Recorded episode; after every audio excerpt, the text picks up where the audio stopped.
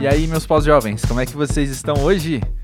Para quem não me conhece, eu sou o André Felipe de Medeiros e tô aqui gravando essa introdução do pós-jovem na à beira do lançamento, porque, enfim, é, foi quando deu tempo de fazer e tô aqui falando sem roteiro. Vou falar as coisas que estão na minha cabeça apenas porque o pós-jovem é esse lugar da gente poder conversar sobre a vida nessa fase em que a gente é novo, porém nem tanto, é velho, porém ainda não. E é um espaço de conversas verdadeiras, de conversas sinceras. Como eu falei, sem roteiro, sem script, sem ter que cumprir algumas formalidades. E eu considero interessante trazer isso de cara aqui nesse episódio, porque a convidada de hoje é alguém que eu já entrevistei com roteiro, com script, com formalidades algumas vezes. No caso, a cantora Liege, com quem eu tenho certo contato já há uns dois anos por causa do Música Pavê. Ela é o tipo de artista que eu, como crítico cultural, tô sempre muito interessado, porque ela faz um som muito contemporâneo, ela faz um som que reflete muito o que está acontecendo hoje na música, mas sem perder de vista em momento algum uma linhagem cultural da qual ela faz parte. Ela traz muitas coisas de ancestralidade e também dialoga com muitos elementos do lugar onde ela nasceu e cresceu, no caso, o Pará. E eu fico muito feliz também de poder lançar esse episódio do Pós-Jovem menos de uma semana depois do lançamento do primeiro álbum da Liege, que Dizzy. A gente vai tocar nesse assunto, inevitavelmente, né, ao longo dessa conversa, e vai ser muito legal você poder conhecer mais da Liege por trás da música, né? Acho que um dos propósitos do Pós-Jovem acaba sendo esse também, né? A gente acaba é, apreciando melhor o que os artistas fazem quando a gente conhece mais deles, né? As coisas fazem mais sentido. Acho que, não sei, novas oportunidades de interpretação nas obras deles, enfim. Se você não conhece a Liege, você vai adorar conhecer. E se você já curte o som dela, vai amar conhecer mais da pessoa, né? Deixa eu já te dar a dica de seguir o pós-jovem no Instagram e no Twitter, pra gente manter contato, pra gente poder se atualizar das novidades e também já segue o Pós-Jovem na plataforma em que você está ouvindo esse episódio neste momento, porque toda terça-feira tem um episódio novo com um convidado mega especial que eu sei que você vai adorar conhecer mais. Ao longo do papo com a Liege, um tema acabou saltando talvez mais que os outros, ao menos na minha interpretação, na minha perspectiva, né? Que é a nossa visão de hoje impactando o futuro muitas vezes. E isso me lembra diretamente dois episódios recentes aqui do Pós-Jovem que eu quero te deixar de dica para você continuar refletindo nesse tema. O primeiro é o episódio 55 com a deputada estadual Marina Elou, que também tem paralelos com o que a Liege falou sobre a relação do individual dentro do coletivo, enfim, e como a gente encara essas coisas. E da mesma forma, um episódio que veio a partir desse, que é um especial, com o Salvino Oliveira, secretário da Juventude no Rio de Janeiro, é o episódio 65 aqui do Pós-Jovem. Enfim, são assuntos que me interessam muito e eu acho que você, ouvindo o Papo com a Liege, vai se beneficiar demais de expandir essas reflexões, expandir esse, esse universo, né? E já que a gente está falando de coletivo e de passagem do tempo, de presente, passado futuro, eu vou deixar uma outra dica de episódio, que é um que a Liege veio me falar que ela ouviu e gostou bastante, que é o com a Jupe do Bairro, episódio 49. Que além de ser musicista como a Liege, né, é, conversou comigo sobre embate entre gerações, enfim, como a gente lida com diferentes idades com quem a gente convive, né? Acho, enfim, são três episódios aí que acho que vão completar bastante o papo aqui com a Liege. Bom, ouve aí então, já já eu volto pra gente conversar um pouquinho mais, beleza? Até já.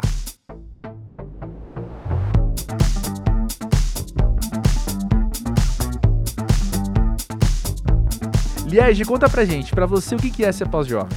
Cara, pós-jovem para mim, eu acho que é entender que a gente está no momento presente, uhum. mas que a gente é constituído de outras histórias do passado, sabe? E isso projeta a gente para um futuro muito mais coerente, mais visionário, estando certo do que a gente foi, de como a gente foi construído e sabendo onde a gente está a gente vai saber constituir esse, esse jovem visionário, sabe? Assim, e, e construir um futuro mais coerente.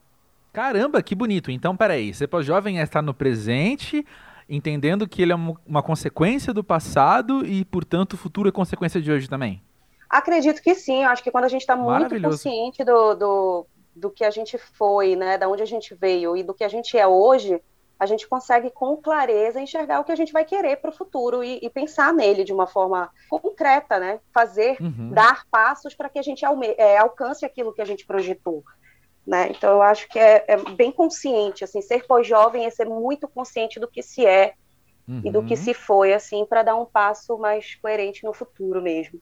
Não, adorei, adorei. E da verdade dá pra gente pensar nisso em algumas esferas um pouco, não diferentes, né, mas esferas que se completam, eu acho, né? Porque tem uma questão pessoal. Quando eu tenho conhecimento de quem eu já fui, seja na juventude, adolescência, infância, eu vou ter uma compreensão muito melhor de quem eu sou hoje e do que eu posso vir a ser no futuro, mas também eu posso começar a expandir isso a partir de mim e pensar no meu coletivo próximo até chegar num, num macro muito maior, né? Exatamente, eu acho que é exatamente isso. A visão é exatamente essa. Até porque, se tu fores parar para pensar nessa questão de olhar para o passado, o passado é coletivo. A gente é, é que individualizou o passado, né? Hum. Então, num termo, numa visão macro, é, é voltar para o coletivo mesmo. Pensar que, que os primeiros, primeiros povos é, brasileiros eram coletivos. A, a, a, economia era coletiva, a visão de solidariedade. Então, a gente está tá pedindo urgência para voltar para isso. Né? Então, quando uhum. a gente uhum. entende que o caminho do, de corrigir todo esse caos que a gente está vivendo é o pensamento coletivo, ter essa consciência do que a gente era e como a gente está hoje, totalmente fora disso, a gente uhum. vai pensar num futuro diferente desse, né? E vai fazer um Sim. caminho de, de, de usar o que a gente já tem no agora, de tecnologias, informações e ciência, para chegar num futuro diferente, né? Melhor do que o passado e melhor do que o presente.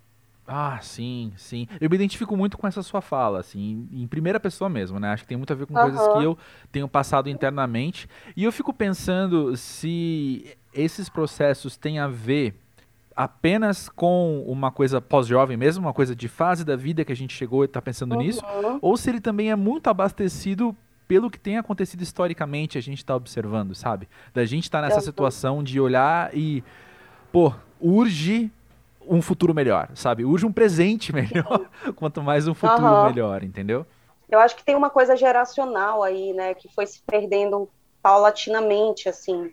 É, uhum. Antes, quando, quando era coletivo, é, se estimulava é, valorizar a valorização dos saberes, a valorização das trocas, humanas e, e, a forma como se vivia antigamente. Conforme a tecnologia foi chegando, a, a, urbanização foi chegando e a gente foi tendo outros acessos, isso meio que foi perdendo a importância. A gente foi valorizando outras coisas. Então, uhum. isso meio que foi se perdendo. E aí a gente foi ficando cada vez mais distante desse processo e foi levando a gente para um lugar mais individualista, a gente para um lugar onde se centraliza muitas coisas, né, em nós, em um grupo seleto de pessoas. E eu acho que daí para frente a gente foi perdendo a mão, sabe? Então, eu acho que essa, quanto mais é, for urgente a gente, a nossa geração, principalmente essa geração pós-jovem, começar a entender que aquele meme que tem da, da evolução das espécies, né? Não, volta, volta que deu errado. Vamos voltar à evolução humana, né? Vamos voltar que deu errado. E eu acho que é meio que isso, sim, entender que algumas coisas, algumas escolhas que a gente fez e continua fazendo não estão dando certo.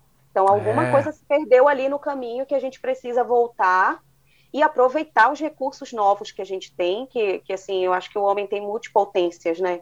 O uhum. ser humano, a raça humana tem multipotências, e quando a gente realmente usa isso para o bem a gente consegue coisas incríveis, grandiosas, assim como para a destruição da mesma maneira. Então Sim. eu acho que nós que estamos com essa mínima consciência de que a gente precisa rever alguma coisa, precisa de fato começar a unir forças, mesmo que seja do individual para o coletivo, de dentro de casa para fora, é urgente. Não tem mais como fazer de outro jeito, né? É, total. Sabe uma pira muito grande na minha vida, assim? Sabe, o tipo de coisa que me faz, uhum. me faz ficar acordado à noite pensando às vezes?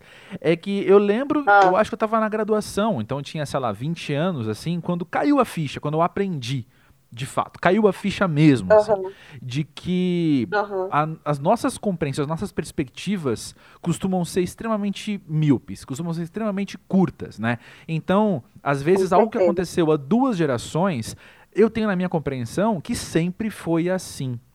Mas duas gerações é historicamente um virado da página, ou nem isso, é um virado de linha, assim, né? É muito curto quando você uhum. pensa em humanidade, quando você pensa na história das coisas. Então, essa é a primeira pira. Sim. Agora, a segunda, que eu acho que tem mais a ver com uma questão pós-jovem mesmo, é da gente estar tá olhando e entendendo em primeira pessoa, ao observar o que a gente já viveu, como de fato o mundo muda muito rápido. E as Sim. coisas mudam Sim. muito rápido. Eu lembro do episódio com o Hélio Flanders, rápido. que o Hélio até comentou que eu não preciso olhar para 15 anos atrás para perceber as diferenças. É de 3 anos atrás. As coisas é, já eram todas muito diferentes, é. né? Então, uhum. então eu penso que tem que ajustar. Eu falo em primeira pessoa, né? Eu preciso ajustar Sim. sempre essa minha noção de que as minhas perspectivas costumam ser muito míopes porque eu sou gente, né? Então uhum. eu as coisas nem sempre foram como elas como elas estão, elas estão assim muito recentemente, quanto elas mudam e continuam mudando e, eu, e cabe a mim dar conta disso, sabe? Exatamente, mas eu acho que também, André, que, que isso se dá também porque a gente não se vê, a gente perdeu um pouco da, da noção de que a gente está deixando um legado. É responsabilidade ah, nossa. Sim. Sacou? Uhum. Então, assim, tipo, a gente está esperando alguém deixar pra gente e o que, que a gente vai deixar pro outro, sabe? A uhum. gente perdeu tanto isso que, que a gente não se vê como responsável. Ah, minha responsabilidade vai até aqui. Ah, eu tô vivendo a minha vida, sabe? Eu tenho que levantar de manhã, cumprir os meus horários, pagar os meus boletos, e, e é isso, isso é tudo que eu posso fazer. Mas dentro uhum. da tua uhum. esfera ali, tu, tu, a gente perdeu a noção do impacto que isso tem para um sobrinho que vai ver, para é. tua própria mãe, para as pessoas que estão ali no teu entorno. É como se tu estivesse só passando ali, sabe? E tipo, ah, uhum. o que estão uhum. fazendo lá e eu estou vivendo o que estão fazendo lá. A minha parte eu faço aqui dentro do meu micro e pronto. Eu só quero isso, eu não quero revolucionar nada. A gente começou a criticar o, o, revolucionário, o sonhador, é clichê, é, é, ruim. A gente colocou isso num outro lugar. Não, a realidade é ruim demais, eu não preciso mais pensar nisso. Eu só quero viver minha vida, pagar esses boletos e, e acabou, uhum. sabe? Eu acho que isso tem um impacto muito grande. E eu te falo assim que eu tenho conversas com a minha filha, que tem 11 anos hoje, uhum. e eu falo isso muito para ela. Eu falo, cara, eu, eu sempre falei e eu falo cada vez mais. Ela é uma menina muito esperta, muito muito evoluída assim eu tenho muito orgulho dela e isso é dela não é nenhum mérito meu ela já veio assim e eu tive sorte de ser a mãe dela.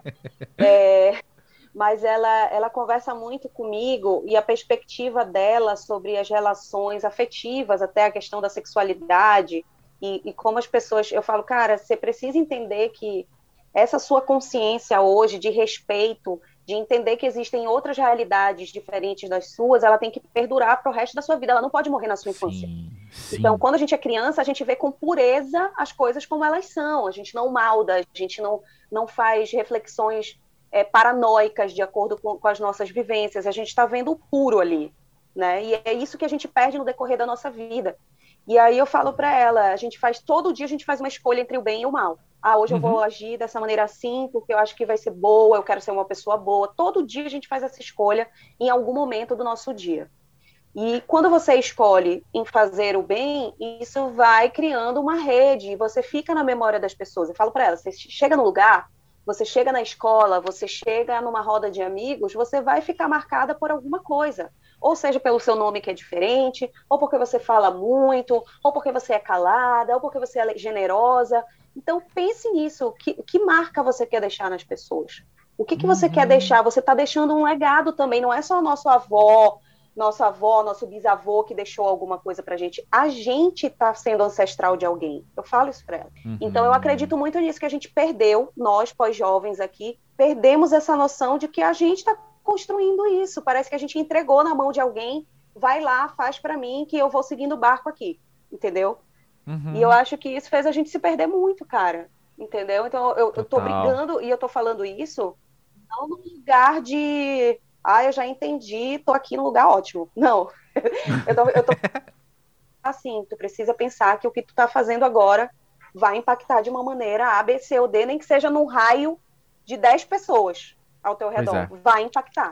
É, e por isso a loucura pelas redes, por isso as frustrações de, ah, eu tenho 600 seguidores, enquanto a fulana tem 24 milhões, sabe? E isso uhum. e acabou. Então eu não produzo conteúdo de qualidade porque eu tenho poucas pessoas, já 600 pessoas, eu não, eu não vou me importar com isso, porque é pouquíssima gente. Se eu tivesse 24 milhões de seguidores, aí eu pensaria em fazer alguma coisa. Eu não vou ficar que nem doida aqui produzindo. Eu ouço muito isso. Uhum. Então essa nossa, a gente perdeu a perspectiva de que o nosso impacto ele importa, seja para uma pessoa ou para um milhão de pessoas. Uhum. Né? Então, acho que essa visão de quantidade também fez com que a gente menosprezasse o nosso impacto como, como agente de transformação mesmo no mundo, por menor que seja na nossa cabeça. Total. Entende? E isso Total. desanda muita coisa, né, André? Eu acho que se uhum. a gente tivesse outra perspectiva sobre isso, a gente se importaria mais com o que a gente uhum. fala, com o que a gente faz, com a qualidade do que a gente entrega, ah, esse, esse clipe aqui eu estou trabalhando de graça nele, então eu não vou lá mesmo para cumprir tabela e acabou. Que é aquela visão que, que, que, a maioria das pessoas tem, ah, mas esse aqui tem cachê, não, esse eu vou chegar no horário, esse eu vou fazer o melhor figurino, eu vou fazer o melhor, sabe? Então, uhum. a gente perde aí. Eu vejo é muito é isso, eu sinto muito é isso, e eu me trabalho muito, muito para não cair nessa, porque é fácil cair, né? É fácil uhum. dar importância para o que é grande, para o que é numeroso, para o que parece importante, e muito difícil dar a igual importância, igual valor para as coisas que parecem menores. Né? É. É, ah, é verdade. Eu ia te fazer uma pergunta agora há pouco, mas eu sinto que você uhum. já respondeu. Eu ia te perguntar, quando a gente estava falando do legado, se você acha que para você isso tem um peso diferente por você ser mãe. E acho que você respondeu ah, que sim. Acho que tem sim, cara. É. Não tem como, eu acho que sim. Eu acho que dentro de uma, de uma perspectiva de proximidade, né? Você ter parido um ser humano e, e, e ele ter vindo de, de, fato de você, eu acho que é uma responsabilidade muito grande. Mas, uhum. é, como eu te uhum. disse, eu acho que um tio, por exemplo, um tio, um amigo, um colega de trabalho, é, é porque a gente, a gente não, não vê essa importância, mas eu acho não é que seja igualmente importante por uma questão mesmo de hereditariedade, sabe, de nascimento, é um vínculo muito forte, né? Mas eu uhum. acho que quando a gente esquece também que o que a gente fala, o que sai da nossa boca é muito poderoso, Sim. seja em qualquer grau, numa fila de banco, uma coisa que tu fala, um pensamento. Sim. Eu vejo muito isso no Uber, sabe? Quando eu pego um trajeto para ir para o médico, alguma coisa assim. Uhum e eu entro no Uber e eu troco uma ideia e eu fico pensando, cara, esse senhor tá falando uma besteira dessa e ele fala isso para diversos passageiros.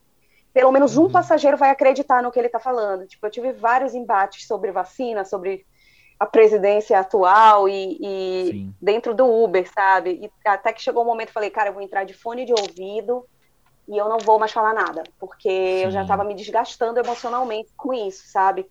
Uhum. Mas, assim, eu fico muito preocupada com isso. Eu falo, gente, é, é tão grande a nossa irresponsabilidade com o que a gente fala, porque esse senhor está aqui falando mil coisas e uma hora ele vai encontrar alguém que vai acreditar nele e que vai disseminar isso também. E assim as coisas vão indo, sabe? Uhum. Então, acho que a gente perdeu um pouco a noção da importância do, do impacto que, do que sai da nossa boca, assim. É, sabe o que me ajuda a lembrar disso? Por mais. Ah, eu não sei o quanto é trouxa fala isso, tá? Fica à vontade é. para me chamar de trouxa, aliás. Ah. Mas é que eu fico lembrando. O processo que eu tenho para me lembrar disso é eu pensar em primeira pessoa mesmo, sabe? Pô, quantas vezes eu não, eu não fui ou sou impactado pela palavra ou pela ação do outro? Então por que, que eu não Mas essa é a chave, isso não é trouxa, não, André. Essa é a chave para tudo mudar nesse sentido, sabe? Acho que é por aí, é. sim. Começar em é, primeira funciona pessoa. Funciona para mim. Aham, uhum, mas eu acho que é isso mesmo, cara. Eu faço isso também. Se tu é, é trouxa, eu sou trouxa também. vamos, vamos, trouxa, mudar o é, Não, eu quero falar trouxa. o seguinte. Porque eu fico pensando nisso, sabe? E eu sou. Eu, eu, eu sei que a minha sensibilidade às vezes está num lugar diferente da maioria das pessoas, né? De eu ser muito afetado por como falam uhum. comigo, por exemplo, né? Então, uhum. eu, eu sei, assim, quando eu saio na rua e alguém fala alguma coisa bizarra, aquilo me bate mal. Sim, então, sim. eu uhum. tenho a uhum. chance também de, de, na interação com o outro, não que cabe a mim escolher como a pessoa vai estar pro resto do dia ali depois, mas eu influencio sim.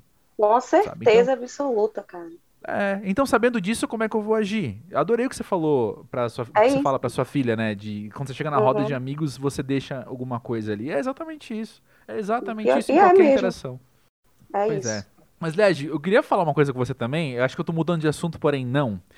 que a gente sempre falou uhum. muito no seu trabalho, nesses dois anos que eu te conheço, nas nossas trocas e tal, sobre uhum. como você tem na sua música um olhar muito enraizado de onde você veio, o passado que você falou, mas enquanto ancestralidade e enquanto uma herança também que é musical e cultural que você coloca no seu trabalho, uhum. sem nunca fechar o seu olho para um radar muito contemporâneo. E você faz uma uhum. música que é muito contemporânea em si. Beleza, já conversamos bastante sobre isso. Quem quiser ler no Música Pra Ver, vai lá ler, etc.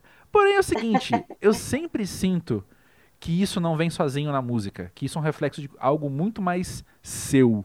Entende? Uhum. Sim, entendo sim. E eu Foi acho errado? que faz total sentido, André. Acho que é isso sim. E eu fico feliz de ouvir isso, porque essa é a minha busca, sabe? É nisso que eu estou uhum. trabalhando há uns anos já. De, de fazer com que as pessoas me olhem e me ouçam e consigam de forma não diria simples, mas de uma forma clara, é, é, enxergar que eu estou nesse processo, que é isso que, que eu trabalho na, na, na, minha música como artista e como ser humano. Porque esse é um processo muito pessoal. Eu acho que, antes de tudo, é a pessoa Liege produzindo uma arte na música. Exato. exato.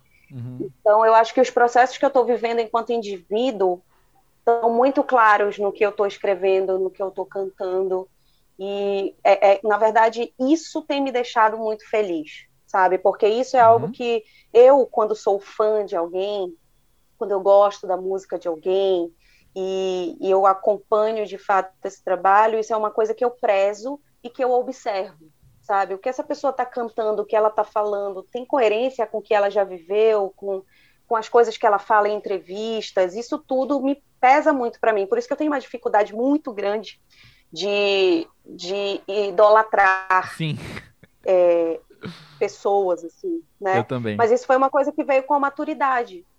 Antes eu idolatrava mesmo, e eu ficava revoltadíssima quando alguém errava, e isso é absurdo, né? Porque uhum. são pessoas. Uhum. A gente uhum. vai sempre errar, a gente vai sempre ter algum ponto ali que não fecha, e é muito cruel esse, esse lugar que a gente coloca os artistas, né? É, a gente teve agora vou, eu vou citar aqui, porque a gente está falando exatamente sobre essa questão de postura e coerência com o que se canta e com a vivência pessoal, uhum. mas a gente acabou de vivenciar, experienciar num, num, reality show de TV, artistas sendo expostos com posturas completamente inesperadas para os fãs, né? Uhum. Que cantam coisas muito emblemáticas, que passam mensagens muito fortes e potentes, que impactam um grande número de pessoas, tendo comportamentos desumanos, desonestos, é, e cruéis. E aí a gente fica naquela dividida de, de endeusar o artista que não pode errar, que é perfeito, que está num lugar de. E não é isso. O artista ele está ali dividindo a vivência dele, mas ele está num processo de. Ele não, não, não é um Deus, né? Ele não é uma pessoa que não erra, que não tem falhas.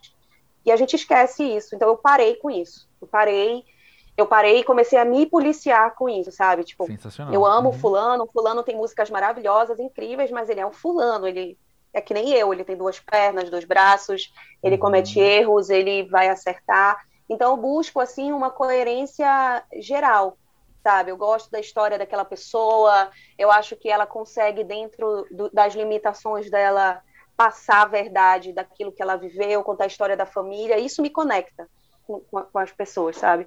Só que eu parei uhum. de esperar aquele ser humano que não erra.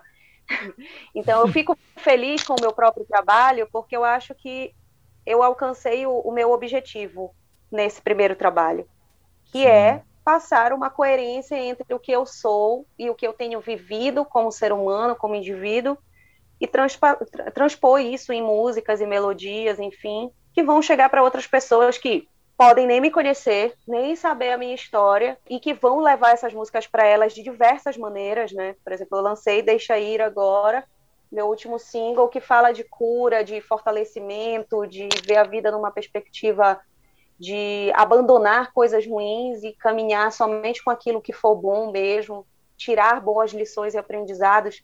E é incrível ver o impacto dela nas pessoas, o como as pessoas têm me dado retornos de diferentes formas ah, eu associei Maravilha. a morte, ah, eu associei ao nascimento da minha filha, ah, eu associei isso a, um, a uma mudança brusca de emprego, eu estou desempregada agora. Então, assim, eu acho que a música ela vai, sai de mim de uma forma, né, com um objetivo, e às vezes ela chega até em outros, alcança outros objetivos nas pessoas. Uhum, Mas eu acho que uhum. a base fundamental disso é as pessoas entenderem a transparência da verdade do que está sendo dito ali.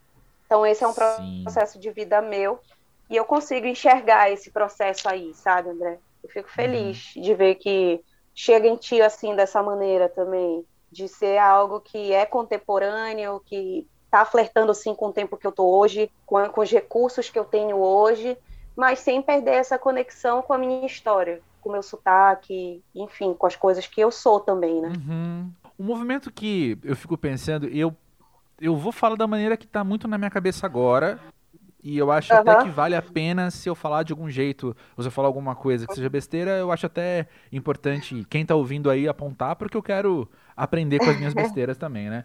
Mas assim, eu fico pensando que você sabe, ainda mais no seu movimento de vir morar em São Paulo, você sabe que muito do que você apresenta, enquanto sua ancestralidade, enquanto o local de onde você veio, ele vem para quem foi criado tendo uma visão eurocêntrica muito forçada, que vem com um certo exotismo, sabe?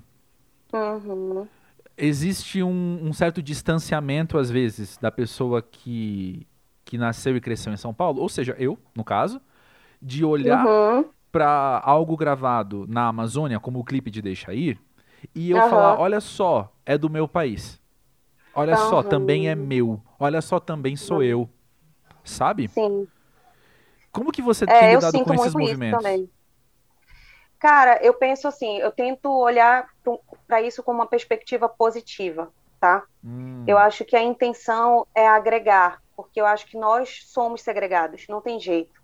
É. A gente que vem de lá sente, sente isso na pele, não tem como. Eu, eu, tenho uma, eu tenho tido uma grandíssima sorte de ter topado com pessoas como tu, como o meu produtor musical, como a Isa, que são daqui, e que sempre foram extremamente respeitosos e generosos e sempre quiseram saber de fato é, sobre esse viés que é também de vocês, né? Uhum. Mas essa segregação toda que vem desde como a forma que o nosso nosso país foi colonizado, é, ela é muito forte. Ela separa é. muito a gente, né? Então, uhum. ao mesmo tempo que eu me preocupei, por exemplo, eu falei, cara, eu vou fazer um clipe no meu lugar, na Amazônia, isso é muito verdade.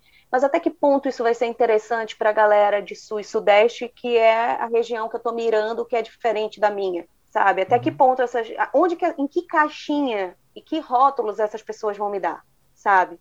Eu uhum. tinha muito essa preocupação, porque o som que eu faço, ele tem conexão com a minha ancestralidade, mas ele não é um som regional. Eu não canto carimbó, eu não canto tecnobrega, eu não canto né, calypso, então, é, o nosso grande ícone que chegou em, em, patamares extremos foi a Joelma, Fafá de Belém, uhum, Gabi uhum. Amarantos. Então, eu tinha muito essa preocupação e eu tenho como um objetivo também para que as pessoas olhem para isso, entendam que lá, quem vem de lá, não faz só essas coisas, faz também, mas que tem outras coisas que a gente se comunica com vocês, que a gente é segregado, mas a gente a gente tem pontos de confluência tanto de vocês conosco quanto de nós para com vocês, sabe? Sim, e eu acho que quanto mais a gente começar a romper essas fronteiras e esse olhar é um exercício. Uhum. Então, quando a gente insiste, nós de lá, insistimos e fazemos algo assim, e a gente consegue ter visibilidade fora da nossa região, porque assim, se tu for parar para pensar comigo, as pessoas que são comuns a mim, que moram ali naquele, naquela região, elas sabem que aquilo tudo acontece né? Tanto que é. os relatos que eu recebo delas são: nossa, voltei para minha infância, voltei para casa da minha avó, a minha avó fazia isso também, a minha avó me benzia assim também. Nossa, fiquei emocionada. Esses são os relatos da minha região. Da, da para cá já é aquela coisa de caramba, é, eu não imaginava que fosse assim, mas achei maravilhoso. Eu já vivo isso no terreiro, é, eu já vivi isso ouvindo da mãe de um amigo, ah, eu já ouvi isso de um amigo meu que é do Nordeste que tem também, sabe? Então são outras perspectivas, mas que em algum momento isso vai se conectar de alguma forma por alguma vivência. E a gente perdeu. A gente perdeu com essa segregação, não só territorial, mais cultural também, né? Uhum. Então eu acho que entendo esse lugar do exotismo, entendo, mas eu acho que ainda assim é relevante insistir, sabe, para a gente quebrar justamente aos poucos essa barreira que existe entre nós, assim, e começar a entender que de novo vou puxar para aquela história do coletivo, que foi é. o que foi perdido, entendeu? Exato. Exato. Concordo demais. Eu fico pensando que o quanto as escolhas de palavras que a gente faz no automático, que é sempre o, o mais indicativo né, das coisas, mostram uhum. de fato o que nos foi ensinado, né? E a gente talvez não tenha nem parado para perceber. Por exemplo, quando eu falo exotismo, na minha cabeça, na minha fala, não tem juízo de valor. Sim. Né? Mas se eu der um sim, passo para trás, talvez eu esteja fazendo muito no automático, muito Uh, uhum. uma questão muito cultural mesmo, de estabelecer uma diferença, né? De falar, opa, peraí, uhum. quando você mostra isso, então você virou o outro. Nesse momento Sim. você virou o outro. É, é, é algo diferente demais e que talvez não. Essa diferença justifique a minha predileção pelo que é mais parecido com o que eu já conhecia antes, entende? Uhum, com certeza Ou, absoluta. O que me chama e é um risco, né, André? É. Pra mim é um risco também, é. porque se eu tô pensando numa expansão para uma carreira nacional, eu uhum. não tenha dúvida que eu pensei nisso, entendeu? Eu pensei tenho nisso certeza, sim. Tenho certeza. Eu, eu pensei que isso poderia, de alguma forma, também me afastar, entendeu? Mas é. É, eu fiz, fiz escolhas, né? E, é. e, a minha escolha foi apostar na minha verdade como algo que comunique. O que não quer uhum. dizer que eu vou levar isso em todos os clipes. Por exemplo, o clipe que antecedeu Deixa Ir é, que foi querência já foi totalmente diferente, totalmente urbano, totalmente sim, numa, sim. numa estética já completamente diferente. Então eu acho que eu sou isso também, sabe? Então quanto mais eu tiver facetas e que eu puder mostrá-las, eu prefiro e eu prefiro chegar onde eu quero assim, porque essa é a, é a minha verdade, uhum. do que pura e simplesmente ficar focando nessas questões que eu tenho plena consciência que são reais, porque eu sinto na pele e que eu entendo que elas podem ter esse tipo de impacto, que as pessoas podem cair no exotismo sim e acabar é, não se identificando, buscando coisas que elas já estão acostumadas a ver. Isso é uma, um caminho mais difícil, vamos colocar assim, de uma forma uhum. mais rasa. Mas eu fiz essa escolha, sabe, André? Eu fiz essa Total. escolha e eu acho que, assim, é uma porta. Eu tô, eu tô pensando no conceito do que eu tô entregando, na coerência dessa narrativa. E dentro desse disco, como eu te falei, tem outras portas para serem abertas. Do R&B, uhum, uhum, do uhum. pop. Então, eu escolhi um conceito e narrativa dentro do que eu quero mostrar, mas lá dentro tem muito mais também, sabe? Total. Então, eu total. acho que sim, é uma preocupação o exotismo, mas foi uma escolha. Foi uma Não é, tem uma outra, outra problematização que eu faço, porque eu sou chato pra caramba, eu, eu trago, quando a gente pensa na questão do, do exotismo também, que uhum. é que eu acho muito negativo quem olhar e falar, não, eu quero ouvir o disco da Liege, eu quero ouvir o clipe da Liege, porque mostra algo que é da Amazônia e que é indígena e que é quase aquela coisa de espiar a culpa bu burguesa, sabe? Assim, de eu olhar e falar, deixa eu tentar uhum. abraçar isso aqui, mas eu acho, mas o que a gente observa é que isso separa pra caramba você também, né? Eu tô te excluindo, eu tô falando, olha como a Liege é diferente, eu vou dar uma chance para ela porque ela é muito diferente. Ao invés de eu Sim. abraçar e falar o coletivo que, é que a gente tá falando agora, né? Não, cara. Exatamente. Eu tô aqui dentro de um sistema do qual a Liege também faz parte com as características que montam ela, que formam uhum. ela, né? Independente Sim. se elas são parecidas ou diferentes das minhas. É a forma de consumo também foi, foi segregada, né? Então, assim, uhum. a gente uhum. tem mesmo essa tendência de não Aqui em casa, por exemplo, o meu companheiro, ele fala, ah, eu só escuto gente morta e sempre os mesmos discos, sempre as mesmas pessoas. eu, eu sou o extremo oposto dele. Eu escuto sim, sim. tudo, André. É, o teu tudo, som reflete isso, né? tudo.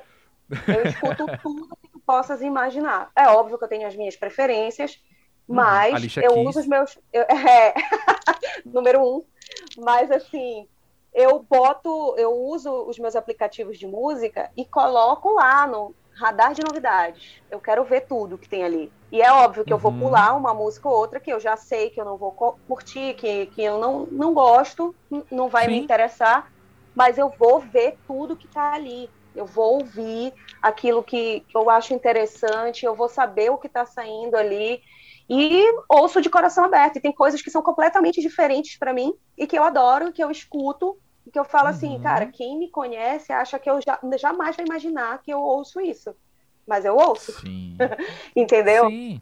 Uhum. Então, eu acho assim que a gente perdeu realmente nesse processo todo que a gente está conversando desde o início, a gente perdeu esse sentido de abraçar a diversidade mesmo. Total. Então a gente acaba ficando com preconceito mesmo com tudo, entendeu? Sim. E aí nessa culpa burguesa que tu falas, eu também sinto muito isso, muitas vezes.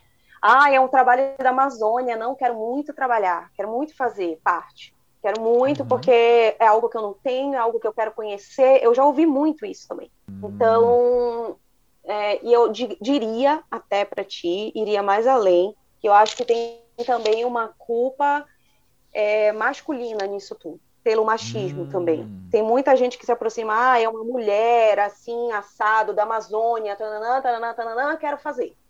Quero trabalhar. Quero, vou dar uma chance. Vou fazer isso, vou abrir um espaço.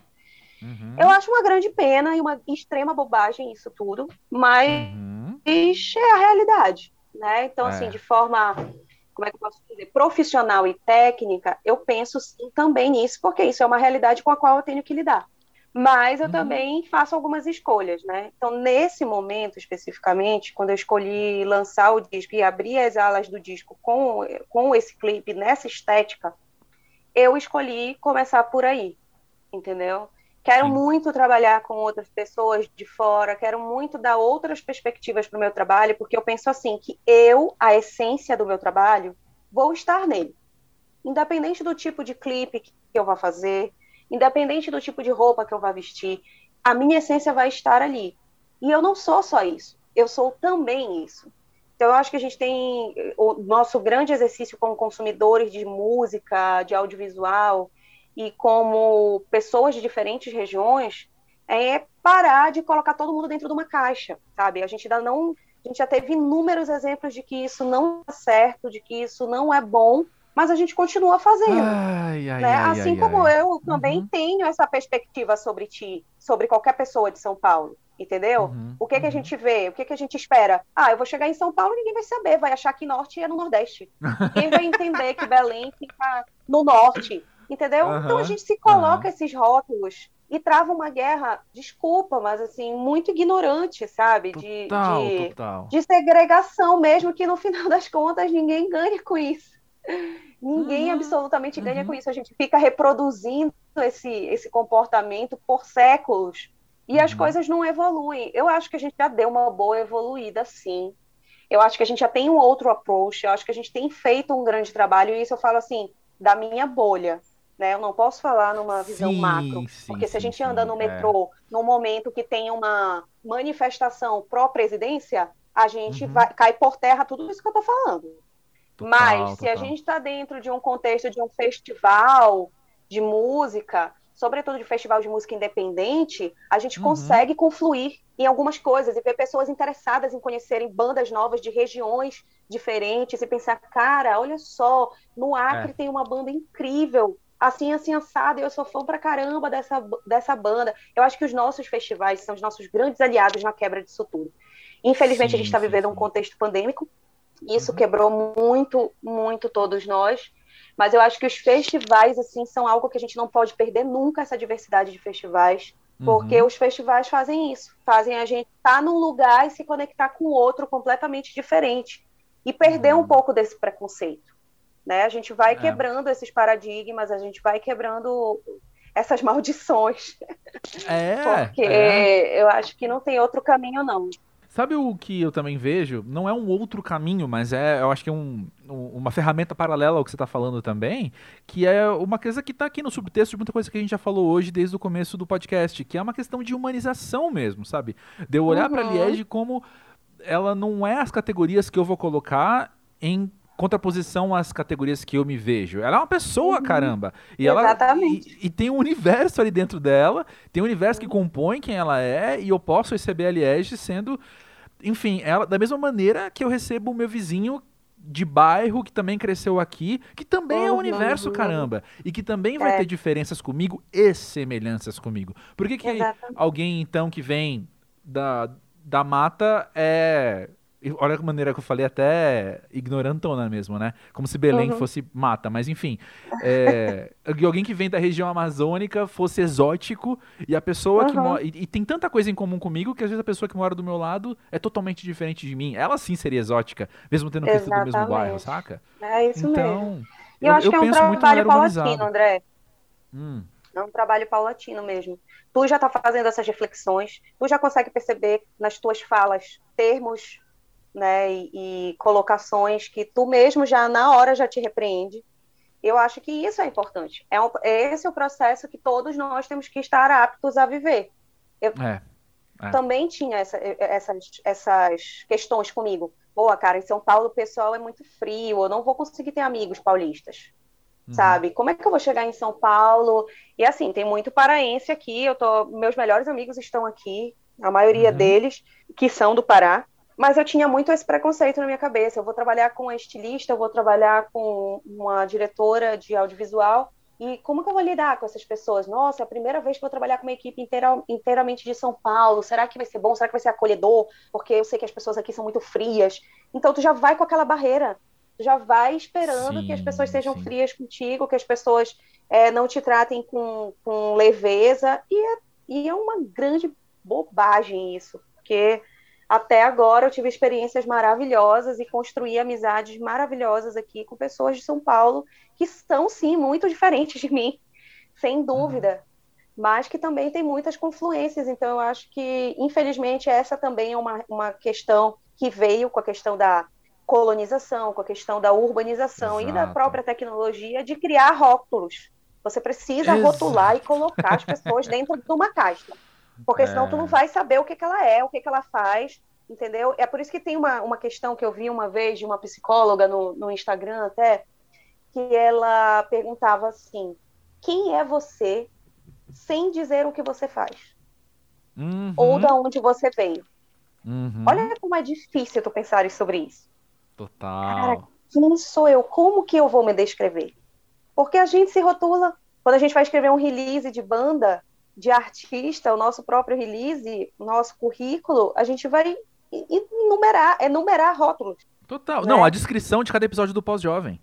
Eu não vou dizer quem é o convidado. É isso, é isso.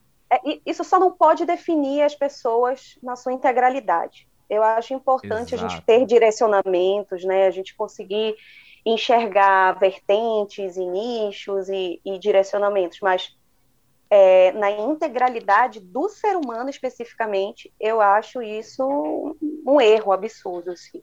Eu brigo Concordo. muito sobre isso, sabe? E eu lembro uhum. que quando eu era mais nova, quando eu comecei a fazer os meus primeiros releases com imprensa mesmo, profissional, e uhum. aí as pessoas, ai, mas como é que tu defines a tua música? Gente, eu não posso colocar. Música boa. tudo. Não, não é. pode, não pode. Tem que ser ou MPB ou pop, nanã. Aí eu falei, não, então peraí, que eu vou pensar. E aí eu falei, é uma MPB contemporânea. Ah, por que contemporânea? Porque ela vai misturar vários elementos de várias coisas. E Perfeito. pronto. É onde eu consigo me encaixar. Uhum, Se eu te falar, ah, é uma uhum. música regional, não é. Se eu falar, ah, é uma música só pop, não é, porque não tem só pop ali. Ah, porque é a música. Eu falei, cara, não, então é contemporânea, porque vai ter pop, porque vai ter RB, porque vai falar disso, porque vai falar daquilo. E, e, e antes eu não entendia como que essa mecan... esse mecanismo funcionava, né? Profissionalmente falando. Total. Hoje eu uhum, entendo uhum. perfeitamente. Acho que é necessário sim, até certo ponto, mas acho que quando entra no humano, aí falha. Aí não, não, tem como, não pode, não dá. Total. Não dá para você pegar uma artista que veio do norte e querer dizer que ela não tem conhecimento sobre as outras regiões do Brasil, que ela não é viajada, que na cidade dela ela anda com jacaré na coleira e mora, entendeu? Não é assim. Que horror, é... pois é. E eu vou te falar, é, assim, eu acho que o. Eu que... quero te dizer que em 2020 eu ouvi isso, tá? Eu ouvi isso no Uber. Ah, não. Tá? Em 2020 ah, eu. Então, assim, isso acontece agora, André. Se eu for conversar é... com qualquer outro artista da minha região, vão te alguém vai te contar uma história a respeito disso. Então, ah. é, é realmente um processo cansativo, sim, mas eu acho que quanto mais a gente faz essa troca e tem oportunidade de estar falando em lugares como aqui no Pós-Jovem, em outros lugares, outros veículos, as pessoas começam a, a desmistificar isso e a quebrar uhum. esses paradigmas. É a única forma que eu vejo hoje, sabe? Concordo super. É exatamente o que eu ia falar. Assim, a única maneira que eu vejo pra gente consertar isso é, meu, vai ter contato com as pessoas. Uhum. Pessoas enquanto pessoas, sabe? Porque se eu ficar me atendo sempre ao, ao impacto, ao, talvez o exotismo que eu falei, né? Porque é justamente uhum. o impacto que a diferença tem em mim. Eu vou definir assim como o, exo, o exótico, né?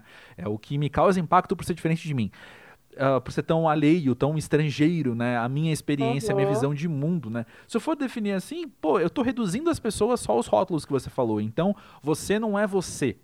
Você é o que você faz, ou você é a sua fé, que é diferente da minha, ou você é a sua região, que é diferente da minha, ou você é a cor da sua pele, que é do seu cabelo, que é diferente da minha.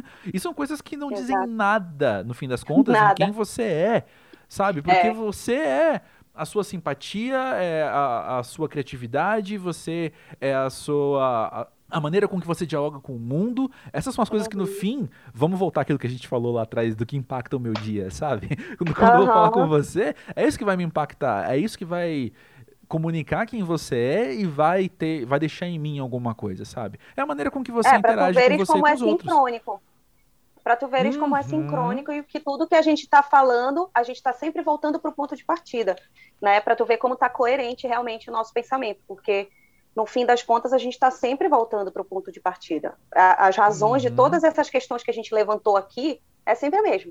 É, né? é verdade, é verdade, é verdade. É o episódio mais monotemático do pós-jovem. Não, tô brincando. Mas olha só, antes, antes de ir embora, Liege, eu quero trazer aqui não como provocação, mas como assunto mesmo. Uma coisa que você me falou há um pouco mais de um ano no Música Pra Ver, uma frase uhum. sua tendo uma entrevista que é: estar viva é estar se reinventando o tempo todo. É isso. E Real... eu também é, é isso. eu Real concordo. E acho que ser pós-jovem é compreender isso também, né? É isso aí. Exato, melhor definição. Acho que é uma boa definição para pós-jovem também. É, é estar, estar, se reinventando, né? Como é que você tem medido suas Exato. reinvenções recentes? Como é que você tem observado a Liege se estando viva, se reinventando?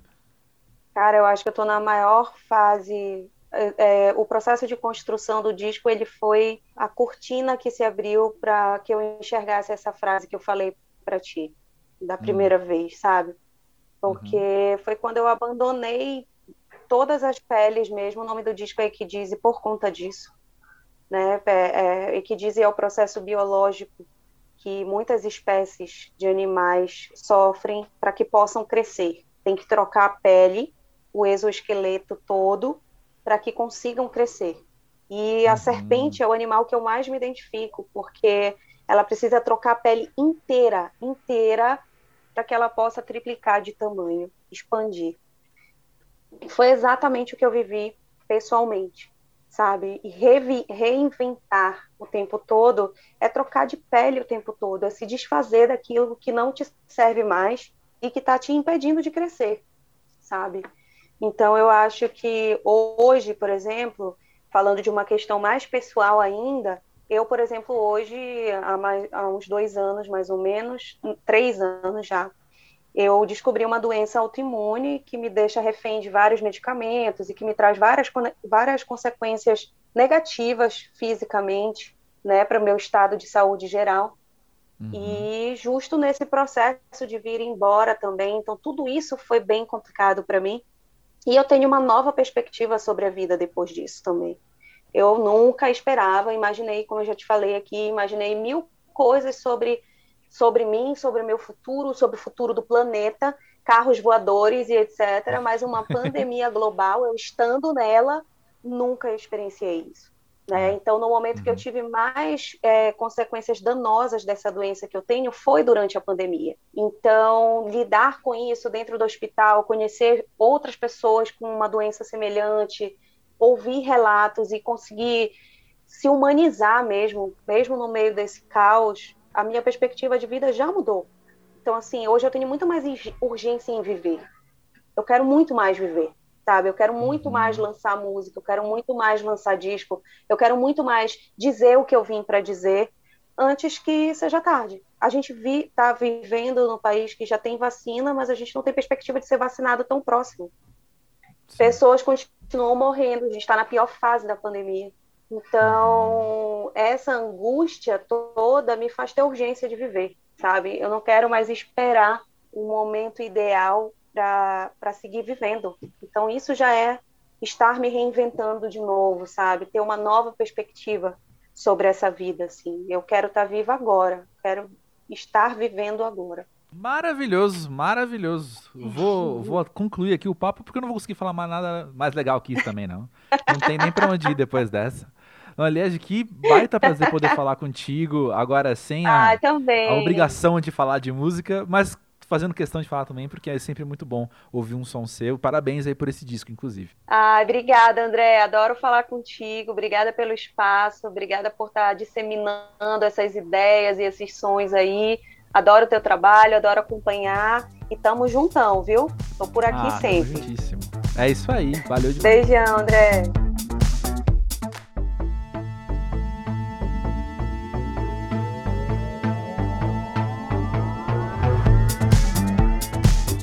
Eu já comentei aqui no Pós-Jovem uma outra vez, pelo menos uma vez, mas vou comentar agora e não vai ser a última vez provavelmente também, que é muito engraçado como eu gravo os episódios e aí eu vivo intensamente aquela conversa e ela fica guardada, ela fica lá no arquivo até a hora que eu vou editar para lançar. E como a vida é do jeito que a vida é, eu sempre edito super em cima da hora do lançamento, né? Dos últimos dias, assim, no, no fim de semana eu acabo editando o episódio.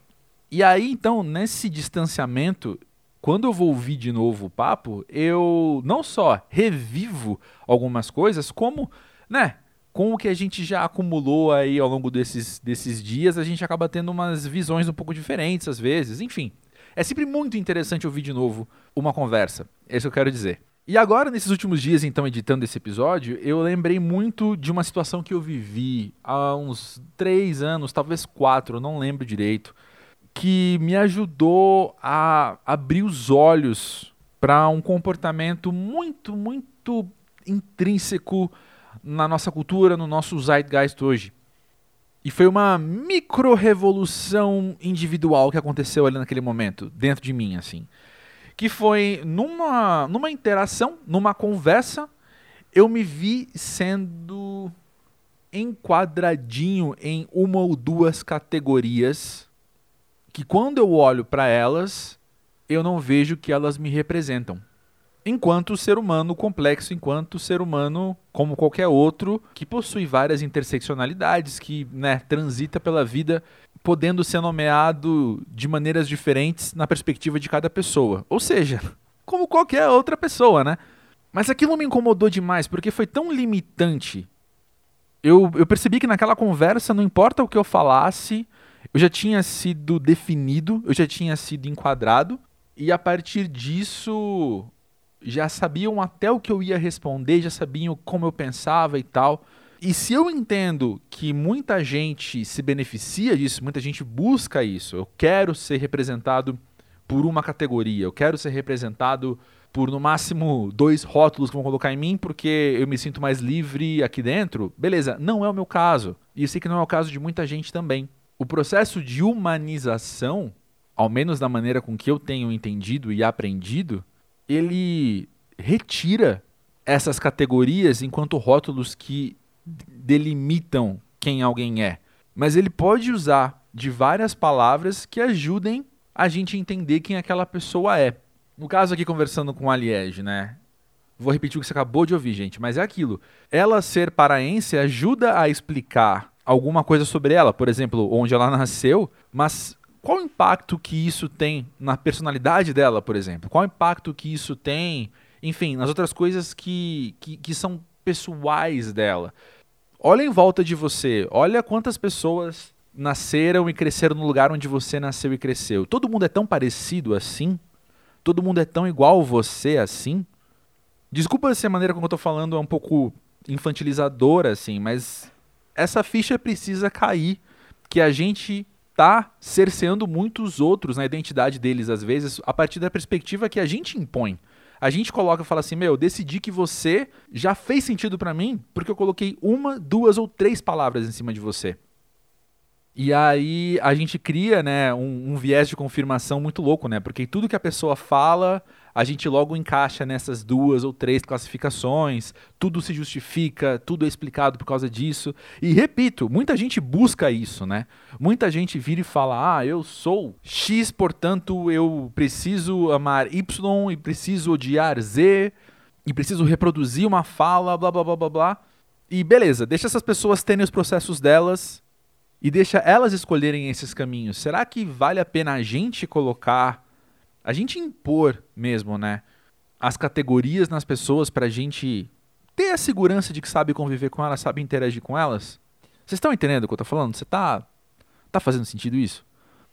Quando a gente humaniza as pessoas, ou seja, quando a gente decide olhar para elas enquanto gente que é complexa, que é multifacetada, a gente se coloca numa postura de abertura.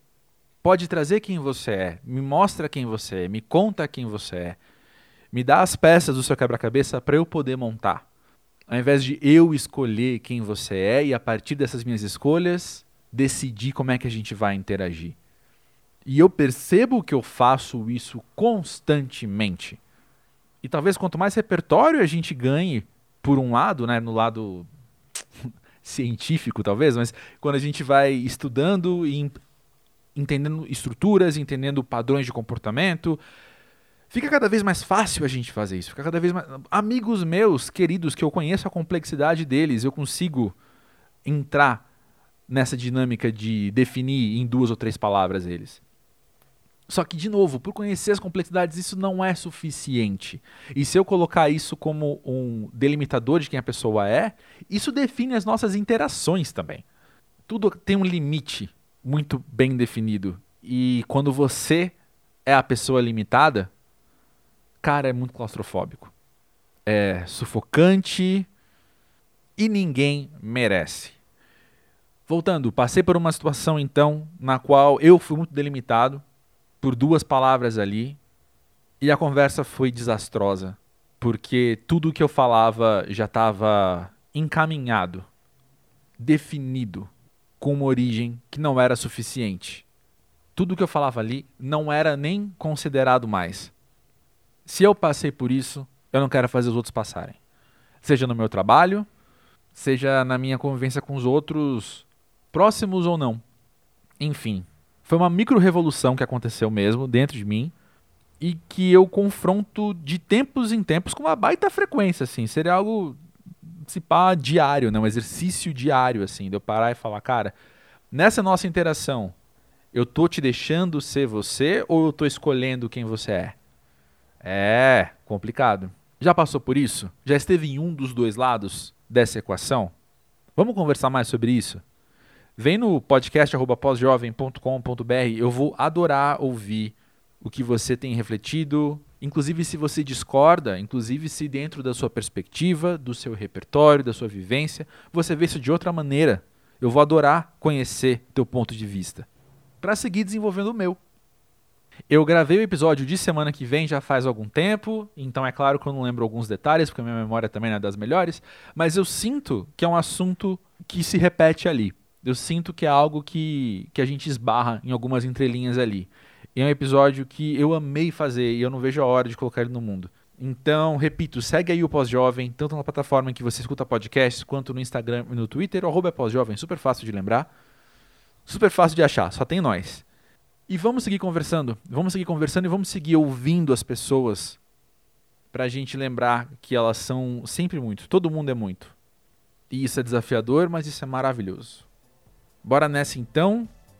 Sou muito grato pelo privilégio de poder sentar e conversar com pessoas incríveis e trazer para vocês depois esses papos. Vamos que vamos, tem muito mais chão pela frente. Valeu, grande beijo, tamo junto.